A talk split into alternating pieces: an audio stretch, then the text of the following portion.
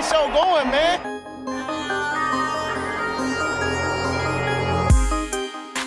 Angelo, what an interception! Steps into it, pass is caught! Diggs! Sideline! Touchdown! Unbelievable! Ihr hört Cover 3, der Podcast für Fantasy Football. Moin und herzlich willkommen zu einer neuen Folge Cover 3, der Fantasy Football Podcast. Mein Name ist Timo, an meiner Seite der Björn. Schönen guten Abend ins warme Deutschland. Ja, schönen guten Abend. Äh, heute Oder wo ihr sonst ihr, wo sonst auch immer ihr sitzt. Malediven oder so. Ja, da wäre ich jetzt auch gern. Würde ich auch nicht Nein sagen. Ähm, ja, heute ohne Rico. Musste leider absagen. Äh, aber für die AFC South, denke ich, reichen wir beide. Ja, äh, im Chat wurde es gerade schon gefragt. Ja, wie gesagt, Rico heute leider keine Zeit. Aber kriegen wir schon hin. Und der Björn wird diese schöne neue Folge mit den News starten. Breaking News.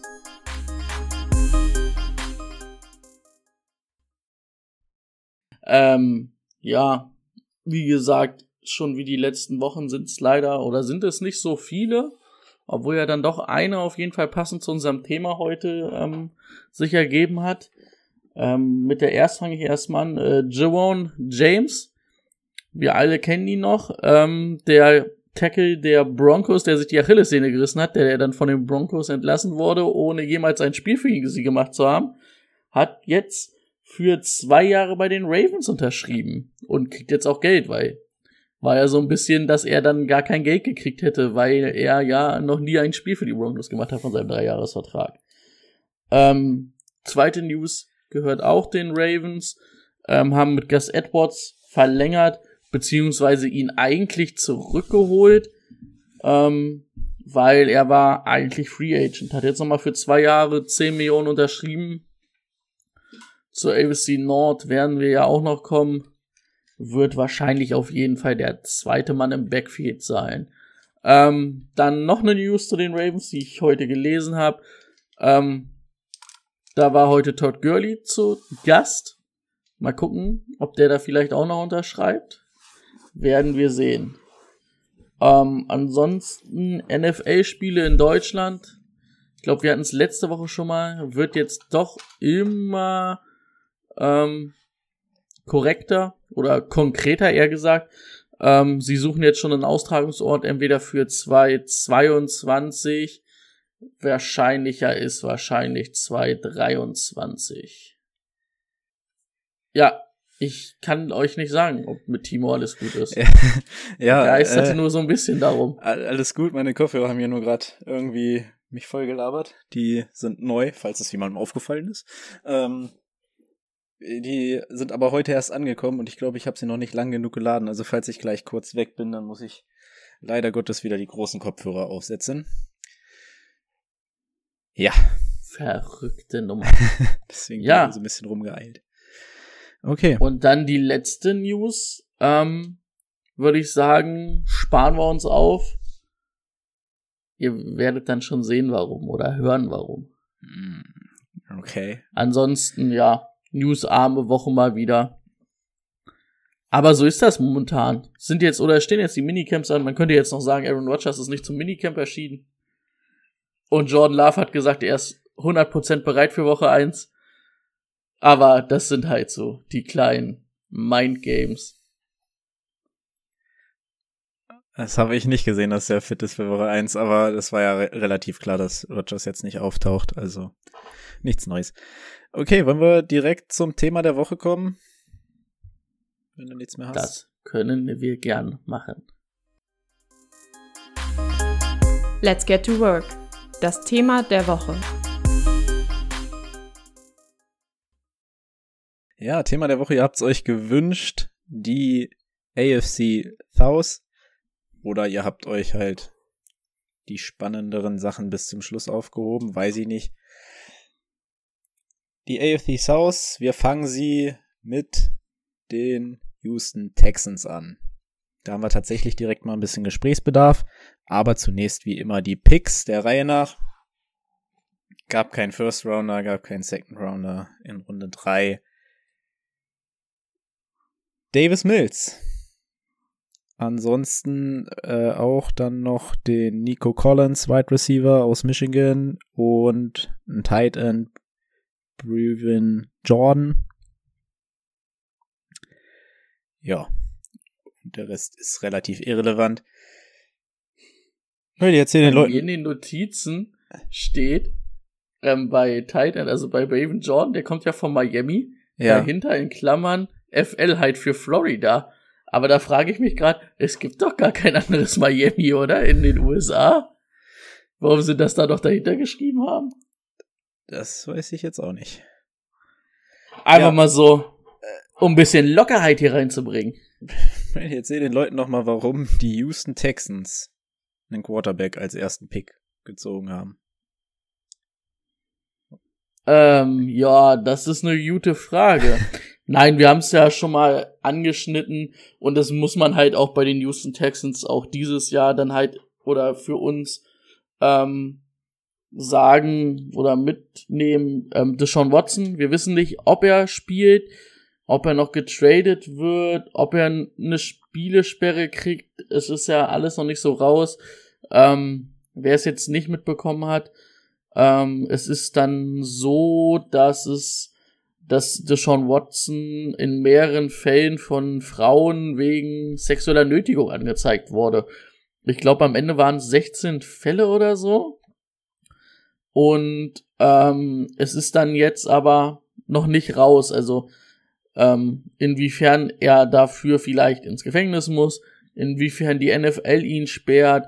Ähm, da war auch mal im Gespräch, ob er eine ganze Saison gesperrt wird. Ähm, am Ende ist es natürlich auch, dass er vor der Saison gesagt hat, er möchte gern weg aus Houston, weil er sich ähm, mit dem kompletten ähm, Staff oder ähm, naja, nicht eigentlich eigentlich mit dem Head Head Office ähm, überworfen hat, auch wenn das jetzt quasi alles neue Leute sind. Er hat da komplett das Vertrauen drin verloren. Und ja, es ist spannend. Es könnte jeden Tag auch noch passieren, dass Deshaun Watson irgendwo anders hingeht. Ja, und am Ende hat man jetzt in der Woche fällt er mit. in der Woche gehört, ne, dass dass ähm, hier der Safety, der zu den zu den Denver Broncos gegangen ist, der hat wohl ausgeplaudert, dass Deshaun ihn gefragt hat, wie es denn so ist und ob, ob, er, ob das nicht Sinn ergeben würde und ja, wäre interessant. Wo, wo? Denver. In Denver? Der bei den My High Boys, dann wird da aber, dann geht da steil. Da, da geht's wirklich ähm, steil. Ja, warum das halt auch so wichtig ist, wir sprechen hier halt, wenn man letztes Jahr guckt, ähm, von einem Passing Yard Leader, ne? Also, die sind zwar 4 und 11 gegangen, glaube ich. Nee, 4 und 11 geht gar nicht. 4 und zwölf? Zwölf? Kommt hin, ja. Fünf und, fünf und elf, die waren richtig schlecht, ja. Hatten ja nur ihren eigenen First-Round-Pick nicht, weil sie den an die Dolphins abgegeben haben.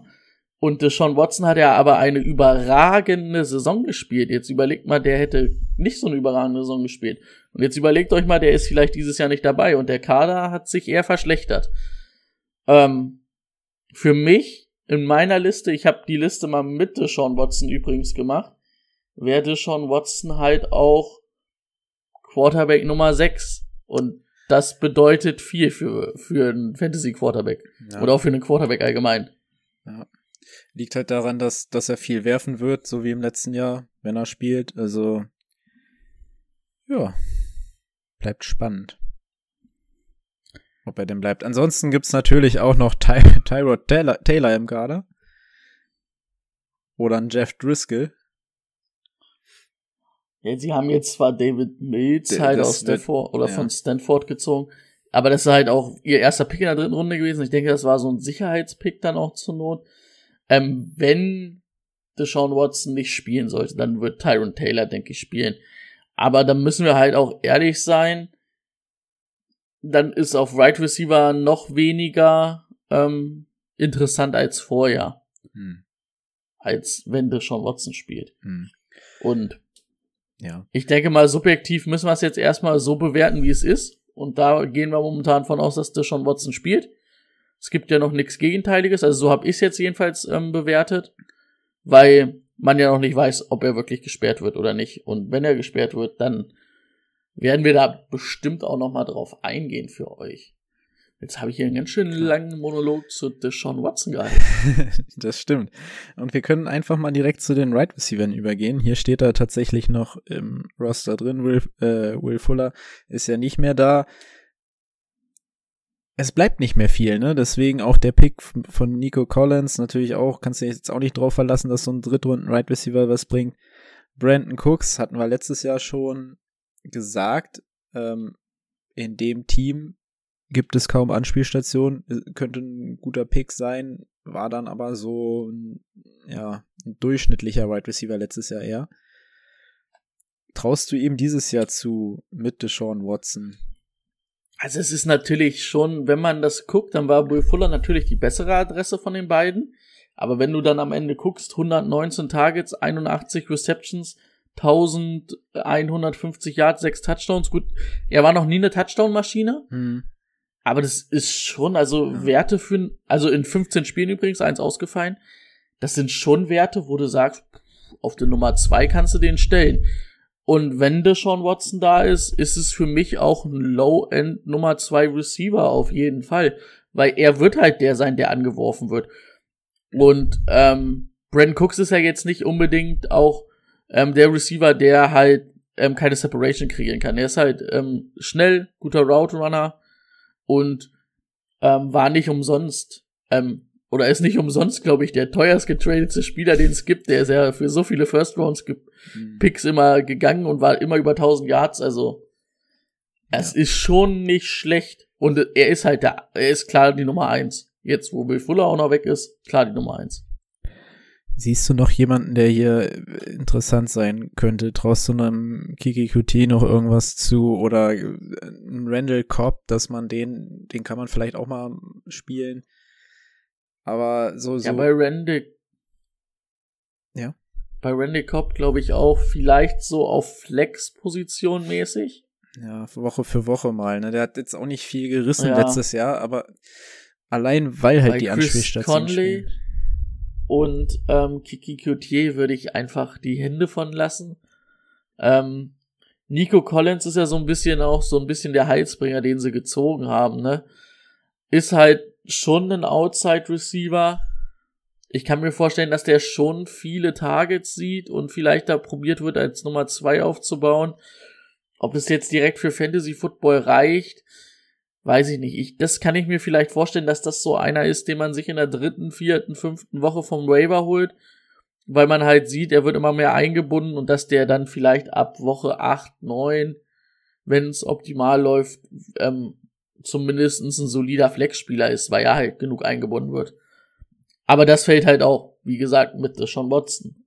Wenn Tyron Taylor da ist, würde ich auf Nico Collins ähm, kein Pfifferling setzen. Hm. Ja, kein Pfifferling setzen. Die Running Back Situation gegen Ende des Jahres hat er dir den Arsch gerettet, ne? David Johnson. Ja, Gott sei Dank. Jetzt ist ein Philip Lindsay dazugekommen, ist ein Mark Ingram dazugekommen. Rex Burkett. Auch. Rex Burkett auch noch. Also Running Backs haben sie. Alles nichts. Da fragst alles du dich nichts bei der Kaderzusammenstellung, warum holen wir noch 27 halbwegs gute Running Backs Ja. und nicht noch einen halbwegs guten Receiver? Ja, oder mal was für die Defense oder ein O-Line. Also, das habe ich auch nicht verstanden. Also, ähm, mal so, so gesagt. Die, dieser, Mark warte Ingram, ganz kurz, dieser, dieser Duntrill Ja. Hill- Hillard, war das, nicht, war das nicht der von den Cleveland Browns? Haben sie den auch noch geholt? Hm, also die haben viele geholt. Ich habe mir nicht mal alle Running Backs auf. Also ich habe hier die vier jetzt, die du eben gesagt hast, mir aufgeschrieben. Aber da sind ja noch ein paar mehr im Kader. Ja. ja. Also, äh, ja. Wir, wir sind wahrscheinlich beide der Meinung, dass wenn es einer wird, es David Johnson wird. Aber da wird so viel weggehen. Dem traue ich nicht mal Also mein, ich schätze mein Running Back einen 2 so richtig zu. Eigentlich hätte ich gesagt, so nach letztem Jahr, äh, guter Running Back 2. Ja. Ähm, jetzt muss man natürlich sagen, ich denke mal, Mark Ingram, da haben wir letztes Jahr gesehen, der hat nicht mehr viel im Tank. Ich weiß nicht mal, ob der den Kader am Ende schafft. Ähm, Rex Burkhead ist halt auch so ein solider Läufer, eher ein guter Receiver. Ich denke, der wird so als ähm, Match-up-Waffe eingesetzt. Und ähm, ja, das schauen wir mal. Ähm, David Johnson, du, das Gute ist halt, dass du David Johnson für relativ wenig Geld kriegen wirst, ne? Oder, also was heißt Geld? Geld ist jetzt der Ja, falsche Ausdruck ja, für, also der, der Preis, den du für ihn bezahlen musst, Spät. ist halt relativ wenig. Der, der, der wird nicht in den ersten vier Runden gehen. Hm. Ähm, und dafür hast du dann immer noch einen soliden Flex-Spieler bis einen ganz so ein Low-End Nummer zwei. Ich denke zwar, Philip Lindsay wird auch einiges kriegen, aber wie war es denn ähm, letztes Jahr bei Denver? Es war dann auch, ja, Melvin Gordon konntest du mit Zähneknirschen spielen lassen. Und Philip Lindsay war so, ja, mal Flex, mal gar nichts. Hm. Und ich denke, so wird das auch ungefähr rauslaufen. Hm. Bisschen schade ist, dass sie ja wirklich Burkett irgendwie verpflichtet haben, weil er ja vor allem in den letzten Spielen auch übers Receiving kam. Da hat ihn Deshaun Watson ja mal als Receiver eingesetzt. Und da hat man ja gesehen, also ich fand, du hast letztes Jahr halt in den letzten drei, vier Spielen wirklich gesehen, David Johnson haben sie alle ein bisschen abgeschrieben, aber der ist gar nicht so schlecht. Der ist nicht mehr das, was er früher war, aber für einen soliden Nummer 2 Running Back hätte das immer noch gereicht im Fantasy Football. Mit Philip Lindsay, denke ich, machst du einen guten Griff, wenn sich David Johnson verletzen sollte, was nicht unwahrscheinlich ist. Das kommt immer mal wieder vor. Dann Ja, da kannst du halt auch überlegen, wenn Ob- du dir einen David Johnson in der fünften, sechsten Runde holst, holst, holst du dir fünf Runden später Lindsay. ja. Finde ich auch, finde ich, finde ich auch eine gute Lösung in dem Fall. Man muss ja auch sagen, zwölf Spiele letztes Jahr gemacht, ne? Ähm, David Johnson ist ja dann, ich war, ich hab mich ja so aufgeregt, der ist ja wegen der äh, Gehirnerschütterung auf einmal Mhm. vier Wochen ausgefallen. Stimmt. Als ob sie den da immer noch mal auf den Kopf gehauen haben im Trainingsgelände. Ja, ähm, die, die Tight Ends noch. Ähm, Jordan Akins ist immer noch da. Letztes Jahr äh, 400 Yards, ein Touchdown. Okay. Äh, ansonsten haben sie halt noch Brewin Jordan gezogen. Erstes Jahr Tight End. Mm, mm. So, da muss ich jetzt noch mal sagen, jetzt kommt hier die Lampe, die müsst ihr anmachen, den müsst ihr euch merken. Für Ruben Dynasty Jordan. auf jeden Fall. Mhm. Und vielleicht auch, wir haben ja immer gesagt, äh, Tight Ends, ah, das ist immer schwer in der Liga, ne, Fantasy-Liga. Den wirst du ultra spät kriegen. Ähm, Ja, Bourbon du von Johnson. den Wa- Wavern kriegen. Ja, genau.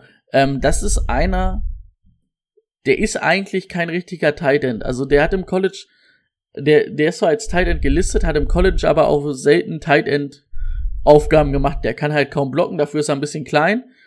Und der ist aber ein guter Receiver, gutes Speed, after the catch, echt gut. Und ich finde es ganz interessant, weil er könnte halt in dieser Offense ähm, bisschen davon profitieren, dass halt bis auf Brandon Cooks nicht da, nix da ist. Also könnte ich mir sogar vorstellen, dass der vielleicht unter Umständen, wenn es optimal läuft, die Nummer zwei wird. Natürlich ist das alles ein bisschen ähm, ins Dunkel gepickt. Sagt man das? Nee, ins Dunkel gestochert. Ja. Ähm, ist ein Fünftrunden-Pick. Aber an sich Aber du würdest. gab es viele, die ihn picken? relativ hoch hatten, ne? Würdest du ihn picken? Ich würde ihn, nee, picken würde ich ihn jetzt nicht. Den wirst du halt wirklich von den Ravens kriegen. Aber wie gesagt, haltet da mal die Augen auf. Also, ich sag mal, du kannst davon ausgehen, dass Deshaun Watson halt hauptsächlich den Ball werfen wird. Und ich sag mal, mehr als 150 Targets sind dann am Ende für einen ähm, Brandon Cooks auch nicht drin, ne? Hm. irgendwo muss er hinwerfen. Und er wird schon so für Linebacker und Safeties wird er da schon ein Matchup-Problem sein mit seiner Geschwindigkeit. der ist halt auch relativ spät gegangen, weil er sonst halt nichts kann, ne? Also den kannst du halt nicht als Blocker oder so einsetzen. Okay. Ja, dann können wir, denke ich, weiter zum nächsten Team gehen, wenn du nichts mehr hast. Machen wir weiter mit den. Sind wir uns einig, Texans nächstes Jahr Tex First Overall Pick. Te ja. Den holen sie sich. Also, ja, doch, bin ich, bin ich komplett deiner Meinung. Ähm, kommen wir zum Sogar Team. mit Sean Watson. Ja, der hat auch letztes Jahr nur vier Siege geholt. Ne? Also, und da war das Team noch besser. Ja, äh, Ja, definitiv. Komm, kommen wir zu dem Team, was dieses Jahr den First Overall Pick hatte. Trevor Lawrence, Quarterback an eins gegangen. Die äh, Jaguars hatten noch einen First Round Pick, der ging für Travis Etienne Running Back drauf. Haben wir auch schon viel diskutiert, diese Situation ähm, dort im Backfield. Und dann haben sie auch noch einen fünften Runden Tight End Luke Farrell gezogen. In deinem Ranking, Trevor Lawrence, wo steht er? In welchem Rahmen? Ein, einfach nur äh, Starter, Weekly Streamer, gar nichts. Ist er ein Weekly Streamer? mhm. Obwohl ich mir auch vorstellen kann, dass es am Ende der Saison wird, dass man sagt, oh, so ab der zweiten Saisonhälfte lasse ich den, kann ich den in der Woche auch starten lassen. Der wird ja ein bisschen was durchs Running geben. Der wird auf jeden Fall ab Woche 1 starten. Und dass er werfen kann, äh, ist jetzt außer Frage. Wir haben es analysiert, es haben viele Leute analysiert. Ein Jahrhunderttalent. Ähm, ich sag mal, er wird ja immer so ein bisschen seit das beste Talent seit Andrew Luck ver verglichen. Und Andrew Luck war in seiner ersten Saison auch nicht schlecht. Und so viel besser war es damals, glaube ich, bei den Colts auch nicht vom Dings-Game. Also, ähm, ich denke, Gardner Minshew können wir rauslassen. Ich, ich schätze mal, dass der vielleicht sogar noch getradet wird. Ähm, müsste man dann gucken, wenn er getradet wird. Also, Gardner Minshew, finde ich, kannst du halt auch starten lassen. Ne? Ist jetzt nicht geil. Also nicht aus Fantasy-Sicht, aber aus Football-Sicht. Fantasy-Sicht ist es ein bisschen wenig, aber ist zumindest solide. Und bei Trevor Lawrence, wie gesagt, ähm, Flex-Spieler und dann vielleicht am Ende des Jahres sogar ein Low-End-Starter. Flexspieler. Ah, ja gut, wenn du mit Superflex spielst. Weekly, Weekly Streamer, so wollte ich sagen. Ja, okay. Ähm, bin ich, bin ich bei dir. Ähm, ich finde, das Team offensiv hat sich gut verbessert in der Offseason. Und das war letztes Jahr ja schon so, dass man da den Quarterback ab und an spielen lassen konnte. Also jetzt mit dem, ähm, ja, mit den Spielern drumherum. Ähm, kommen wir zum nächsten äh, First Round Pick haben wir schon ein paar Mal angesprochen. James Robinson letztes Jahr als undrafted äh, Rookie eine Bombensaison gespielt.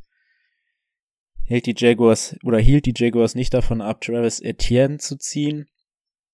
Ein Running Back, der jetzt in Trainingslager, das waren die Berichte in den letzten Wochen, in den letzten ein, zwei Wochen hat man, glaube ich, gar nicht mehr so viel von denen gehört, ähm, als er als Receiver eingesetzt wurde, was dann immer noch Raum für James Robinson lassen könnte. Aber finde ich ganz schwierig einzuordnen. Ich denke, dass auch äh, James Robinson Anfang des Jahres ähm, eine gute Rolle spielen wird. Und dann würde ich nach zwei, drei Spielen würde ich versuchen, den ähm, wegzutraden für was Vernünftiges. Wobei es natürlich eure Mitspieler wahrscheinlich auch mitbekommen werden, dass, dass da noch ein anderer Running Back rumläuft. Ich gehe mal davon, also ich habe es die letzten Wochen schon so rausgehört, dass ihr ähm, Travis Etienne vorne seht. Sehe ich im gesamten Saisonverlauf auch so. Aber ich glaube nicht, dass sie sich groß, so viel großartig unterscheiden. Kann ich mir nicht vorstellen nach dem letzten Jahr von James Robinson. Ja, erstmal muss man sagen, ist halt auch irgendwie so ein bisschen smart. Du gibst halt Trevor Lawrence ähm, eine bekannte Waffe aus dem College. Die hatten halt keine Receiver, die sie in der ersten Runde dingsen mussten, ne? Haben sie halt Travis Etienne genommen. Dass Travis Etienne der bessere Receiver sein wird als James Robinson, ist, glaube ich, ähm, oder steht, glaube ich, außer Frage. Obwohl James Robinson letztes Jahr auch nicht so schlecht war als Receiver. Ähm, ich hatte ja eh angezweifelt, dass der wirklich ein Third Down Back oder äh, werden oder ein Third Down Back erstmal sein wird in der NFL. Und so hast du natürlich für James Robinson auf jeden Fall die ersten Wochen auch eine, eine, ähm, eine Berechtigung, also dass du ihn spielen lassen kannst. Also für die Flex wird das auf jeden Fall bei James Robinson reichen. Und ich glaube auch, dass das eventuell die ganze Saison so halb solide ist. Ähm, ich kann mir vorstellen, dass der schon die Goal-Line-Carries kriegt, weil er dann doch, glaube ich, der härtere Läufer und auch der ist, der mehr die dreckigen Yards rausholt. Aber Travis Etienne, wir hatten es ja gesagt, das ist so ein Home Run Hitter, ne? Das kann ja, der kann halt vielleicht teilen sie sich das auf, jeder kriegt 10, 15 Läufe. Da kann ja aber Travis Etienne halt auch zweimal einen 60 Jahr Touchdown Run draus machen zur Not, ne? Mhm. Und vor allen Dingen Half PPR wird's halt ähm, sehr interessant sein. Aber ich glaube schon, dass James Robinson einer der besseren Handcuffs dieser Liga sein wird. Ja. Und ich glaube auch nicht, dass Travis Etienne ähm, in den ersten Wochen gleich ein Starter für dich ist. Also das, ob das gleich für die Nummer zwei als Running Back reicht bei dir im Team, bin ich mir nicht sicher. So also für Flex ja, aber vor allen Dingen halt auch, wenn du Half PPR spielst. Ja. Aber ich finde es ganz schwierig, den zu draften, gerade aus diesem Grund, weil eigentlich hast du da diesen First Round Running Back, der im ersten Jahr liefern muss aber gleichzeitig hast du da jemanden, der so einen Spieler vor, vor sich hat. Also. Ich meine, das war halt auch ein Luxuspick, ne, ja. den sich die Jaguars da geleistet haben, obwohl sie es eigentlich nicht hätten können, ne? Also. Wenn, wenn du. Ich sag mal, hätten sie da einen vernünftigen Receiver gezogen, wäre es auch nicht verkehrt gewesen. Wenn du Travis Etienne jetzt im Draft pickst, ähm, dann brauchst, musst du dir sicher sein, dass du ein, zwei Spieler drin hast, die die ersten Wochen auf der Flex spielen können. Und da bin ich eher bei zwei Spielern. Und, und, dann musst du dir mal vorstellen, was für eine Runde du eigentlich erst einen Travis Etienne ziehen kannst. Also das der, wird halt wird, schwer, weil der, der wird, wird schon wird früh fünfte, weg sein. sechste Runde. Ja. Ende vierter vielleicht sogar, wenn wer ganz verrückt ist. Und das ist mir ehrlich gesagt zu risky. Ja, ist mir auch ein bisschen zu risky. Ähm, ja, die Wide right Receiver. Ähm, äh, dazugekommen ist Marvin Jones. Hast du so diesen Boomer-Bass-Spieler jetzt mit drin. Daneben immer noch einen DJ Chuck, der letztes Jahr enttäuscht hatte. Vorletztes Jahr natürlich gute Zahlen aufgelegt hat, die darf, das sollte man auch nicht vergessen. Und dann hast du immer noch den äh, Second-Round-Pick aus dem letzten Jahr, Whisker Chenault. Ach, glaube ich sogar ein First Rounder. War sogar ein First Rounder? Ja, erster oder zweiter. Zweite, 42. Pick. Ja. Ja. Ich glaube, bei DJ Chark hatten wir uns letztes Jahr alle ein bisschen mehr versprochen. War aber auch nicht immer hundertprozentig fit, muss man natürlich sagen, ne? Mhm. Ähm, dass er jetzt die Nummer eins ist auf, in diesem ähm, Trio, ist natürlich klar. Ähm, er kriegt einen besseren Quarterback auf jeden Fall. Also so ein, also ich sehe ihn zumindestens über Brandon Cooks. Definitiv. Also das ist, wird schon eine Nummer zwei sein im Fantasy Football. Warte mal, jetzt, weil du mich gerade so verwirrt anguckst, jetzt muss ich doch noch mal in mein Ranking gucken, aber ich glaube. Uh, Finde ich mutig. Also ich find, bin auch ein riesen DJ Chark-Fan gewesen oder bin ich auch immer noch. Aber ein Brandon Cooks, der dir jedes Jahr deine ah, sicheren, okay, sicheren äh, 1000 Yards gibt. Aber man muss sagen, ich habe DJ Chark äh, ein Platz, zwei Plätze vor Brandon Cooks. Okay. Gleiches Tier, aber ja. davor habe ich doch noch ja. richtig im Kopf gehabt. Okay. Ähm, DJ Chark ist aber halt auch einer, der dir halt normalerweise mehr Touchdowns geben wird, ne? Mhm. Als denn äh, Brandon Cooks. Bei Brandon Cooks sage ich so, boah, sechs ist da aber auch wirklich das äh, Maximal der Gefühle. Und bei einem DJ Shark, der dann auch einen gewissen Körper hat, um Outside ordentlich zu spielen, bin ich halt auch der Meinung, ja, wenn es gut läuft, kann er auch acht, neun Touchdowns machen. Vor allem, weil du jetzt nicht unbedingt mit LaVishka Chenault daneben eine Waffe hast, die äh, Touchdown gefährlich ist. Wo ich übrigens sagen muss, ich habe das in vielen Profi-Rankings gesehen. Also ich finde Marvin Jones eigentlich interessanter als LaVisca Chenault. Uh. Aber Für mich ist Marvin kriegt Jones- so, so wenig Tage. Ja. Hm. Hat letztes Jahr 115 Targets gesehen. Aber da hat davor das Jahr Nummer viele eins. Targets gesehen. Da war auch die Nummer eins. Das stimmt, aber hat auch als ähm, Kenny Golladay die Nummer eins war, immer viele Targets gesehen. Der ist halt, der schleicht sich immer so ein bisschen drum. Und was du halt sagen musst, Marvin Jones wird dir auch immer eine gute Anzahl an Touchdowns geben. Also nicht, dass das für eine Nummer zwei reicht, aber für ähm, eine gute Flex-Position reicht, würde, würde ich sagen, reicht das schon. Und ich bin ja nicht so der LaVisca Chenault-Fan. Das war ich letztes Jahr Ja, nicht wo ich, gesagt habe, dass er mich echt überrascht hat. Und da würde ich halt, da gehe ich lieber mit Marvin Jones. Ähm, und weiß halt, der wird halt auch seine definitive Rolle in dieser Offense haben. DJ Chark wird halt die Nummer eins sein, ähm, aber DJ Chark kann ja auch so ein bisschen auch mal aus dem Slot kommen. Ähm, Marvin Jones wird halt immer Outside spielen, der wird halt auch ein, zwei tiefe Bomben kriegen. Und was kann Trevor Lawrence? Der kann halt auch lang werfen, ne? Hat er einen guten Arm für. Und das wird halt auch klappen. Und LaVisca Chenault ist so ein bisschen dazwischen. Da weiß ich halt immer nicht. Ähm, das war ja damals, was ich auch gesagt habe, als er aus dem College kam. Ich weiß nicht so ganz, welche Rolle der in der NFL spielen soll. Letztes Jahr haben sie es irgendwie halbwegs gut hingekriegt. Aber da war halt auch ein DJ Chark viel verletzt. Und wenn du dann guckst, ein Chris Conley war da letztes Jahr ja noch oder ein Keenan Cole. Da ist ja ein Marvin Jones um Längen besser. Okay. Hm, Da muss ich, also ich bin auch absolut kein LaVisca Chenault-Fan gewesen und bin es auch immer noch nicht. Aber ich muss sagen, wenn mir ein Rookie 58 Receptions gibt und 600 Yards plus 5 Touchdowns, kann ich mir, also mit einem Quarterback oder mit Quarterbacks verschiedenen, kann ich mir nicht vorstellen, dass, also, dass es schlechter wird, eher, dass es sehr viel besser wird. Und Marvin Jones, finde ich, ist stelle ich mir bei den Jaguars eher so als diesen, diesen, äh, diese tiefe Anspielstation, sieht man ja auch immer an seinem ähm, Yards Average, der ist definitiv höher als bei LaVisca Chenault. Dann hast du noch einen DJ Chark. Also bei Marvin Jones bin ich mir zu unsicher, weil er ja auch neu in dem Team ist, dann schon 31 Jahre alt.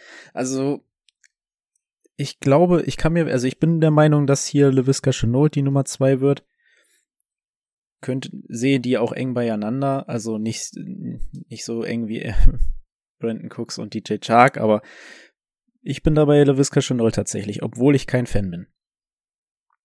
Okay. Aber was sagst du vom Dings her? Ähm, Flex-Spieler. Aber ob du den jeden Mal auf dem Flex, jeden Tag auf der Flex spielen lassen willst, ist dann auch die zweite Frage, ja, ne? ja, ja, ja.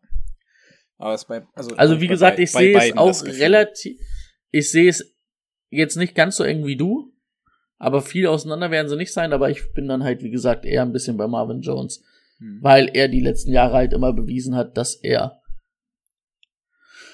dann sich irgendwie immer daz dazwischen schleicht. Okay. Ja, Tim Tebow.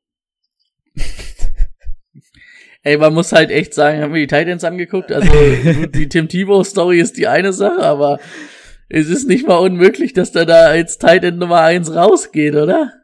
Äh, hier, der Josh Oliver, der sagt mir noch was, ne? Der hat doch letztes Jahr ein bisschen gespielt, oder? Bei den Ravens, ne?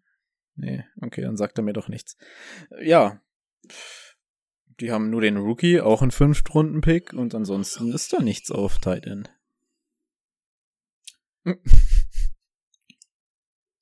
Also, ich sag's euch ganz ehrlich, Titans bei den Jaguars, Ja, lassen wir da Hände von. lassen wir da Hände von, finde ich. Dann holt euch lieber äh, Baron Jordan von den Texans. Gut, dann wollen wir es auch nicht länger ziehen, als es sein muss. Wir haben die Titans. Da haben wir gleich noch eine News. Vorab, ähm, der Draft hat die erste interessante, den ersten interessanten Spieler in Runde 4 ergeben. Des Fitzpatrick Wide Receiver, Louisville. Vor der News hätte ich Louisville. Louisville. Lou oh Gott, ich habe Louisville gesagt, ne? Ja, deswegen. Das, das, das, hat, das hat mir jetzt Oh Gott. bisschen getriggert. Das war mir ein bisschen zu falsch. ja, ich war schon wieder beim, beim nächsten Punkt, ähm, Louisville. Ja, äh, hätte ich tatsächlich vor der News, da kommt das S her, vor der News, vor den News hätte ich gesagt, ähm, könnte eine gute Rolle spielen dieses Jahr. Jetzt bin ich immer noch der Meinung, dass er wichtig wird für die Titans. Aber aus Fantasy-Sicht kannst du da, kannst du dir den irgendwann von den Ravens holen. Okay, auch in Runde 6 nochmal ein Right Receiver. Ja, geschenkt. Ja, die große Nachricht, ähm, Julio Jones wurde getradet für einen Zweit- und einen Viertrunden-Pick, ne? Ja, den Preis, den sie bezahlt haben, war irgendwie ein Zweitrunden-Pick und noch ein Viertrunden-Pick, aber dafür kriegen die irgendwas zurück. Also im Kern ist es der Zweitrunden-Pick von den Tennessee Titans. Ich weiß nicht, wie sie es jetzt noch machen wollen. Müssen ja noch ein paar Verträge umstrukturieren, damit das mit dem Cap passt. Aber die werden sich schon was dabei gedacht haben. Die werden den ja jetzt nicht dann entlassen. ja, bestimmt nicht. Ja, die Profiteure davon ganz klar einmal ähm, Quarterback Ryan Tannehill und wie ich finde eigentlich auch Derrick Henry und sogar AJ Brown. Für mich profitieren da alle. AJ Brown aus Fantasy-Sicht natürlich jetzt nicht mehr das einzige, die einzige Anspielstation, aber hat viel mehr Möglichkeiten mit einem Julio. Da kann sich keiner auf dich äh, mit zwei Leuten konzentrieren. Auf dich kann dich sowieso keiner mit zwei Leuten konzentrieren, weil du noch einen Derrick Henry hast. Okay, aber der Reihe nach. Ryan Tannehill, ein super Jahr letztes Jahr gespielt. Jetzt mit diesen Wollen, Anspielstationen. wollen, wir, wollen wir erst ein bisschen auf Derrick Henry eingehen? Achso. Weil auf Derrick Henry würde meine restliche ähm, Dings ein bisschen aufbauen. Ich würd's jetzt nur Fangen wir mit vorschlagen. Running, ja, dann fangen wir mit dem Running Back an. Auch kein Problem. Dein Statement dazu. Weil er ja nun mal der wichtigste Mann in dieser Offense ist. Ne? Ja. Ja, absurde Zahlen. Letztes Jahr 2000 Yards. Ähm, für mich ist er auf jeden Fall ein Top 5 Running Back. Und das, obwohl er nicht fängt. Ich glaube nicht, dass er dieses Jahr nochmal 2000 Yards erläuft. Aber der wird halt um die 1,5, 1,6 locker laufen und über 10 Touchdowns wieder machen. Und das passt. So, wo ich halt ein bisschen das Problem sehe, was hat er letztes Jahr gehabt? 378 Carries. Und der Mann wird auf jeden Fall wieder über 300 Carries kriegen. Und das ist so ein bisschen der, der springende Punkt. Da ist irgendwo, die Offense ist halt um Derrick Henry aufgebaut. Ja, du hast jetzt ein geilen, äh, geiles Right Receiver Duo mit Julio Jones und mit ähm, AJ Brown und auch Ryan Tannehill. Aber ich sehe halt das Problem, dass Ryan Tannehill, der hat ja letztes Jahr 3800 Yards, 33 Touchdowns geworfen, ne? Der hat sogar sieben Touchdowns gerusht. Auch verrückte Nummer. Ähm, ich sehe nicht, vielleicht kann er noch ein, zwei Touchdowns mehr werfen, aber siehst du, dass er noch viel mehr Yards werfen kann? Weil halt diese Offense mindestens aus ähm, 25 Carries pro ähm, Spiel von Derrick Henry besteht und ähm, halt lange Drives und dann oft auch Derrick Henry halt in der Red Zone ähm, der Mann ist, der das Ding da reinläuft.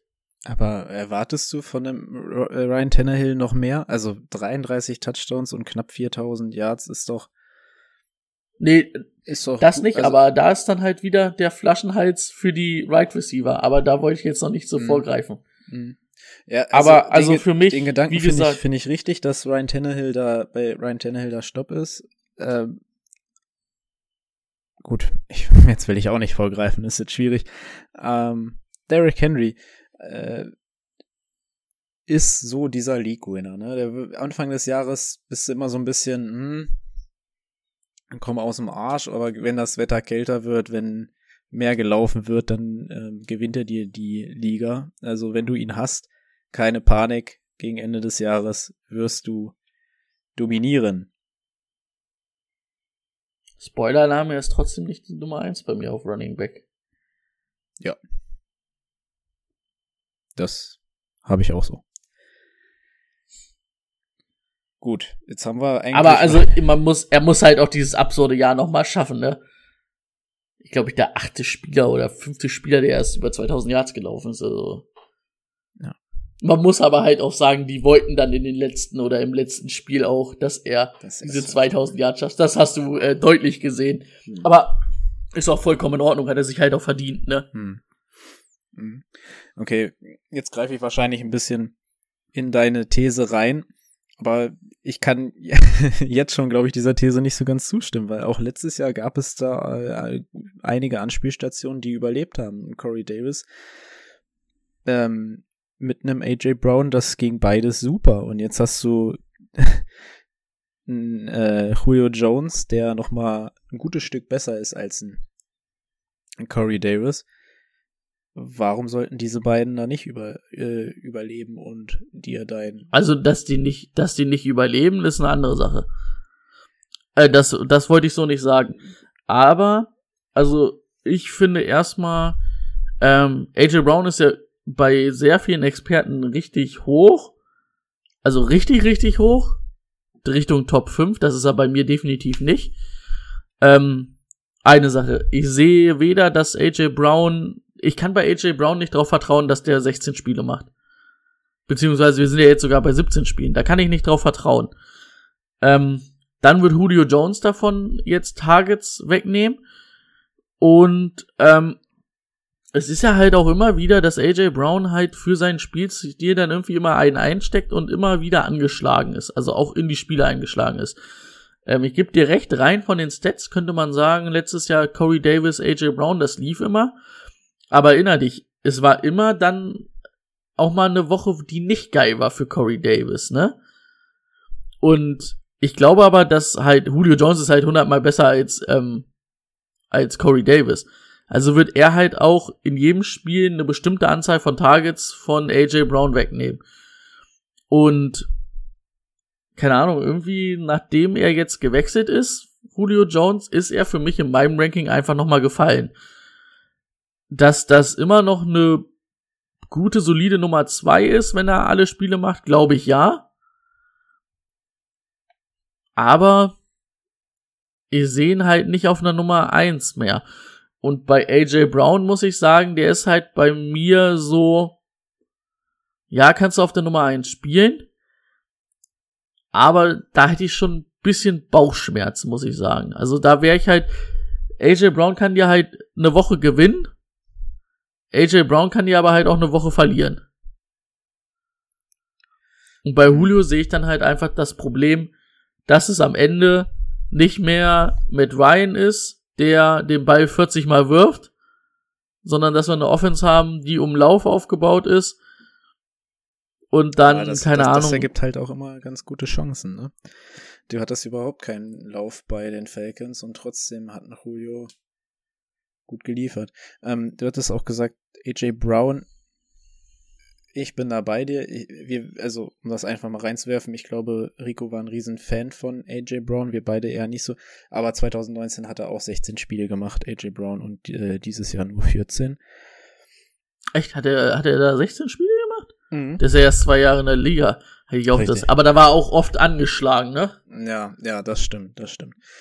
Ich, ich, also, Also ich ich habe immer das Gefühl, dass, dass, nicht- dass, Ja, ich sehe beide auch nicht Ich- irgendwie also ich jetzt in der Top 10, aber kriegen wir es noch hin? Ist das hier so verzögert? Ähm, ja, beide Nee. nicht, nicht in der Top 10 oder beziehungsweise AJ Brown da in diesem Bereich 8, 9 irgendwo, aber äh, nicht das, was, was momentan noch so spekuliert wird. Ich glaube, AJ ist jetzt bei vielen auch gefallen.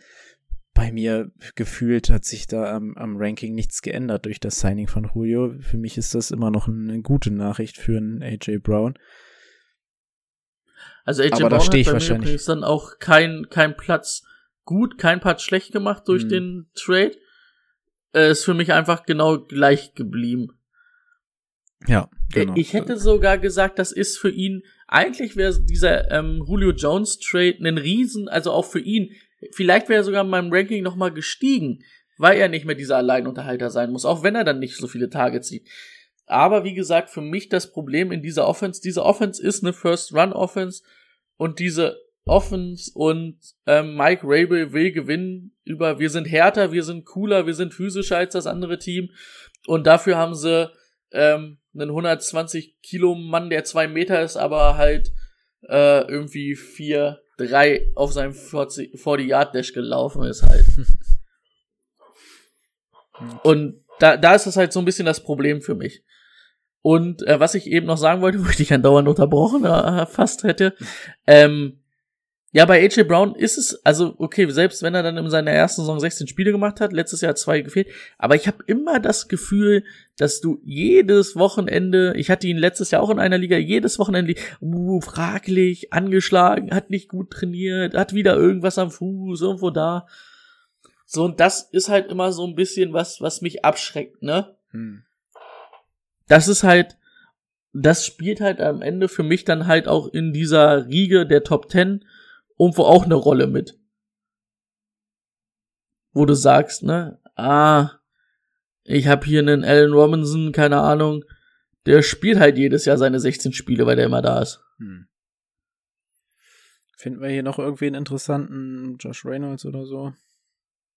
Ich hätte ja jetzt Reynolds und ähm, Fitzpatrick vielleicht genannt, wäre denn Julio Jones nicht da. Ähm, aber so nicht. Tight End, greife ich dir schon mal vor. Bin ich ein bisschen, hatte ich richtig hoch in meinem Ranking, weil das so für mich so ein bisschen der Profitor war. So, er wäre die Nummer zwei gewesen, hat in seinen Spielen immer mal gezeigt, dass er es kann. Und die hatten halt auch eine gute Rolle für einen ähm, Juno Smith. Und er ist nicht auf Juno Smiths Niveau, aber er, er, er konnte diese Rolle auch immer mal ausfüllen, wenn er gespielt hat. Ähm, ich finde ihn immer noch interessant. Ähm, so ein Weekly Streamer auf jeden Fall. Am Ende der Saison kann es vielleicht sogar sein, dass du sagst, boah, ja, so Ende zweite Saisonhälfte kann ich den jedes Spiel starten. Ist zwar nicht geil, aber da habe ich zumindest eine solide Nummer, weißt du? Hm. Ich denke auch, dass der seine durchschnittlichen 5, 6 Targets sehen wird und davon ein Big Play dabei sein wird oder ein großes. Und dann ist das schon in Ordnung. Aber der ist halt war richtig hoch in meinem Ranking, war so ein, mein Überraschungstight End. Da ist er leider rausgefallen nach dem Julio Trade. Mhm. Ja. Okay, kommen wir zum letzten Team. Die Colts. Der Draft sehr unspektakulär aus ähm, unserer Sicht. In der vierten Runde gab es einen Tight End, Kylan Granson. In der sechsten Runde einen Quarterback, Sam Erling, El äh, Ehlinger. Und auch Mike. Sam Ehlinger, glaube ich. Stretchen. Mike Stretchen, Right Receiver. Auch erstmal irrelevant. In der Offseason hat sich einiges getan. Es gibt einen neuen Quarterback an Bord. Das ist der Carsten. Der Carsten Wenz. Der Carsten. Der Carsten. Was ist mit Carsten los? Was ist denn mit Carsten los? Ja, was ist mit Carsten los? Ähm, Neuanfang. Bei den Colts, ich denke mal, nicht das schlechteste Umfeld äh, für so einen Neuanfang. Alte Bekannte, ne? Frank Reich war früher sein Offense Coordinator.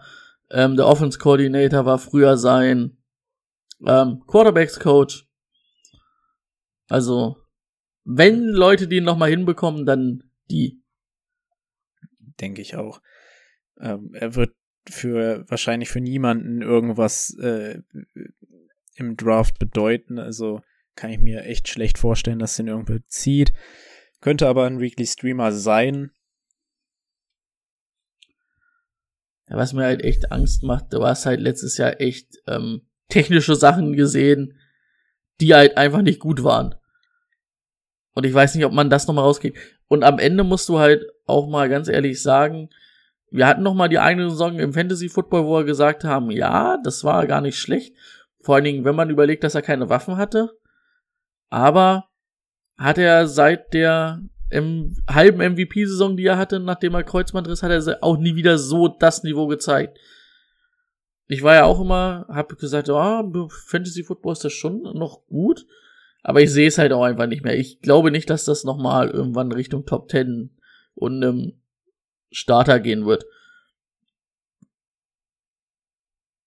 Hm. Denke ich auch. Ja, dann kommen wir zu den Running Backs. Äh, das ist, finde ich, auch immer noch sehr interessant. Jonathan Taylor übelst hoch. Überall ähm, ADP-technisch übelst hoch gepickt. Ja, hat eine Rookie-Saison gespielt mit über 1000 Yards, hat elf Touchdowns erlaufen. Aber ich finde dieses Backfield, da, da hast du immer noch einen Naheem Himes, der immer, immer mal wieder angeworfen wird. John Wilkins hat letztes Jahr auch immer mal gespielt.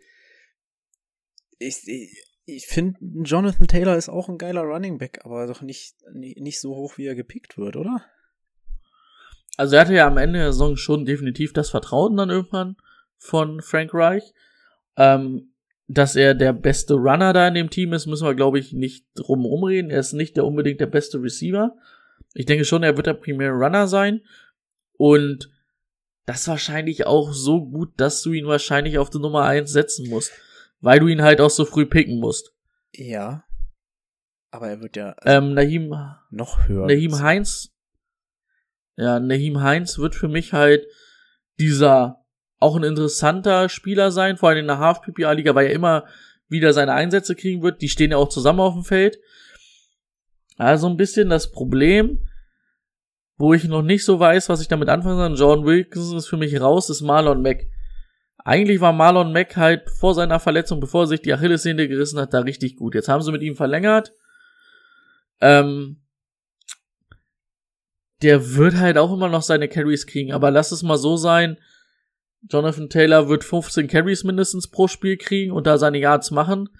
Und dann wird Marlon Mack vielleicht noch 5, 6 kriegen. Und immer zwischendurch wird halt Naim Heinz auf dem Feld stehen und Bälle fangen. In der Half-PPA-Liga würde ich sogar Naim Heinz dann definitiv vorne Marlon Mack setzen. Aber ich kann mir halt auch vorstellen, dass Marlon Mack so ein Spieler ist, ganz ehrlich, wenn der halbwegs wieder von seinem Achillessehnenriss, den er sich ja vor Woche eins damals zugezogen hat, fit ist und sich das gut ansieht, kann ich mir auch vorstellen, dass die Colts da einfach den in den ersten zwei Wochen ein bisschen spielen lassen. Und dann lass mal Woche zwei, drei da irgendein Running Back sich schwer verletzen, einen Starting Running Back und dann oder irgendwo läuft's nicht im Running Game und dann wird ein Marlon Mack irgendwo hingetradet und dann ist ein Marlon Mack auf einmal vielleicht die Nummer eins und dann ist der auch wieder richtig, oder dann ist der Fantasy interessant. Weil laufen kann der Junge. Meine Tipp wäre, dass der irgendwo hingetradet wird während der Saison. Okay, also ich war nie der große Marlon Mack-Fan, fand äh, für die ähm, O-Line, die es da gab und das Umfeld hätte er auch in den fitten Jahren besser performen müssen. Aber ich weiß, dass ich damit ähm, sehr einsam dastehe. Ich, bei Jonathan Taylor wollte ich einfach nur sagen, also das ist jetzt hier nicht unser fünfter Running Back, also das sehe ich überhaupt nicht. Und an solchen Stellen wird er irgendwo in der Range hinter den Top 4, hinter der Top 5 wird er schon gepickt. Da bin ich, da bin, gesagt, bin ich raus. 5 ist er nicht, aber so viel weiter dahinter ist er jetzt auch nicht. Ja, ähm, ich weiß. Also, also ich, beim, ich kann ich weiß, sagen, bei mir ist, die, die 8. Bei mir nicht. Ja, ja, ja, da fängt es dann so langsam bei mir an. Ich um, ähm, glaube, der wird halt, der wird halt unglaublich viele Yards auflegen und solide Touchdown-Sachen machen. Der braucht halt auch nicht unbedingt diese, wo wir bei David Montgomery sagen, so, yo, der braucht halt seine 20 Attempts, das will ich halt im Spiel von dem sehen. If Jonathan Taylor halt auch, also das war letztes Jahr auf jeden Fall und ich schätze ihn auch dieses Jahr wieder so ein, einer, der halt auch aus seinen Läufen immer was macht, ne? Dafür ist er halt gut genug. Hm.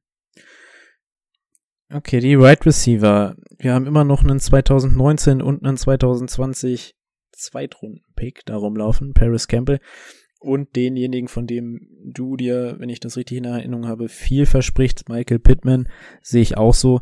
Wir haben noch einen T.Y. Hilton da, der dieses Jahr hoffentlich auch wieder ein bisschen fitter ist, aber auch nicht mehr der jüngste. Ansonsten ist es relativ dünn auf Right Receiver, weshalb auch ein Michael Pittman so interessant sein könnte. Ne? Also erstmal relativ dünn. Und man muss jetzt auch mal ganz ehrlich sagen, also Philip Rivers hat da letztes Jahr eine sehr gute Saison gespielt, ne? Im Passing Game. die muss Carsten Wentz erstmal dieses Jahr, also so gut muss Carsten Wentz dieses Jahr erstmal spielen. Ähm, T.Y. Hilton ist für mich so ein bisschen, ich persönlich würde da nicht mehr drauf setzen. Ähm, ist natürlich auch eher der Speedster. Er wird halt wahrscheinlich für eine Flex-Position wird's reichen. Ähm, Zach Pescal finde ich auch nicht so interessant. Ich bin ja wirklich bei Michael Pittman. Ähm, kann aus dem Slot, kann Outside, das ist halt ganz gut. Ähm, und ich glaube, das macht ihn auch so wertvoll. Und ähm, ich denke, dass er im zweiten Jahr einen Schritt drin ist. Und da muss ich fast sagen, für einen T.Y. Hilton, ich weiß nicht, da wusste halt, so ein bisschen bezahlt den Namen halt immer noch, ne? Hm. Dass du den jetzt nicht in den ersten sieben Runden ziehen musst, ist vielleicht eine Sache. Aber so ab acht neun schätze ich mal, musst du da schon draufgehen. Und Michael Pittman wirst du deutlich später kriegen. Und ich, also das, was ich letztes Jahr gesehen habe, dafür, dass er ja halt auch nur 13 Spiele gemacht hat und am Anfang auch nicht so eingesetzt wurde, ähm, finde ich ihn da am interessantesten aus dem Wide Receiver Core. Ich glaube, Carson Wentz wird ihm gut tun. Also, dass Philip Rivers immer nur die kurzen Dinger spielt, ähm, kam T.Y. Hilton natürlich nicht zugute, aber auch Michael Pittman ist jetzt ähm, die Anspielstation, bei der ich bei Philip Rivers schon gesagt habe, ja, hm, da kommen sie nicht immer an. Ich kann mir vorstellen, dass es mit Carson Wentz echt besser wird, denn das zweite Jahr kein anderer Wide Receiver, der ihm da irgendwie gefährlich werden sollte. Ich bin auch ganz, also den habe ich auch auf jeden Fall auf der Watchlist, den Michael Pittman.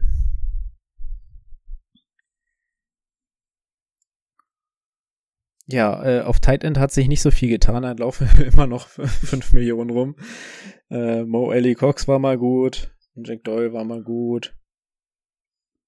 Oh, ja. Eine Woche hat er, hat, konnte ich den solide spielen, den Mo Ellie Cox. Ja.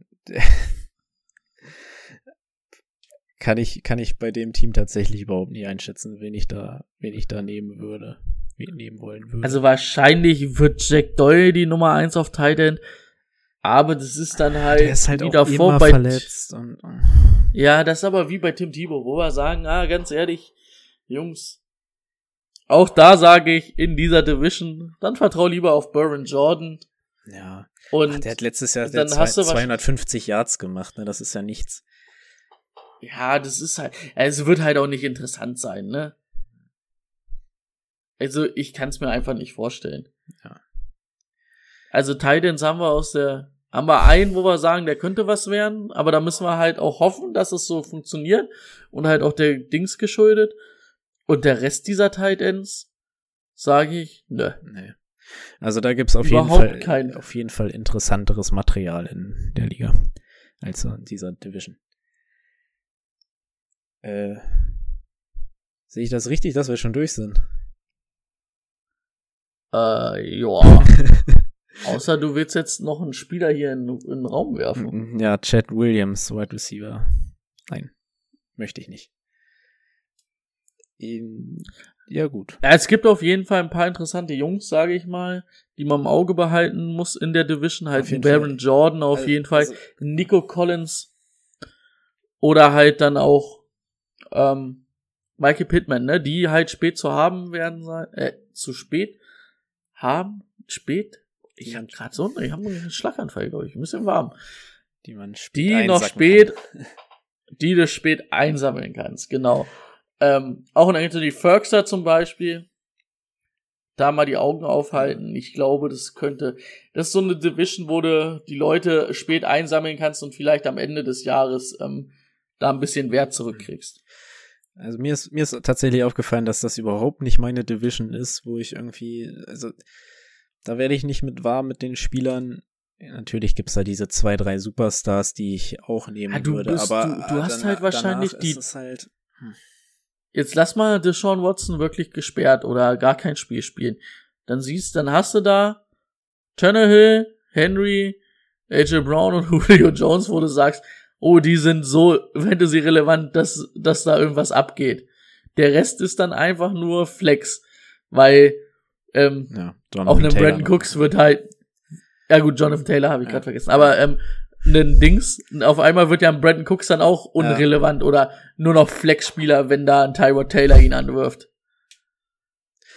Gut, dann haben wir die irrelevanteste Division der Liga durch.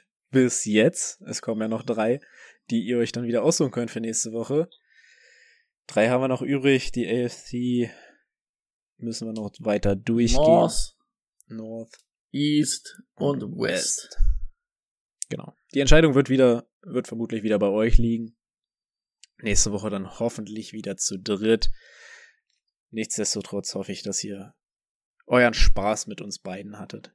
Dass es euch gereicht hat, dass wir, dass wir gut genug waren. Äh, uns hier bei 40 Grad gefühlt hingesetzt haben. Stimmt. Warm ist es. Ich werde jetzt, glaube ich, einen Eiswürfel lutschen. Ich glaube, ich habe keine Eiswürfel. Ich hab welche, komm vorbei. Geil. Einfach nur so ein Eiswürfel gehen. dann wieder gehen. Gut. Also, habt euch wohl. Wir hören uns nächste Woche. Bis dahin. Stimmt fleißig ab, damit wir eine coole Division haben. Okay. Rein.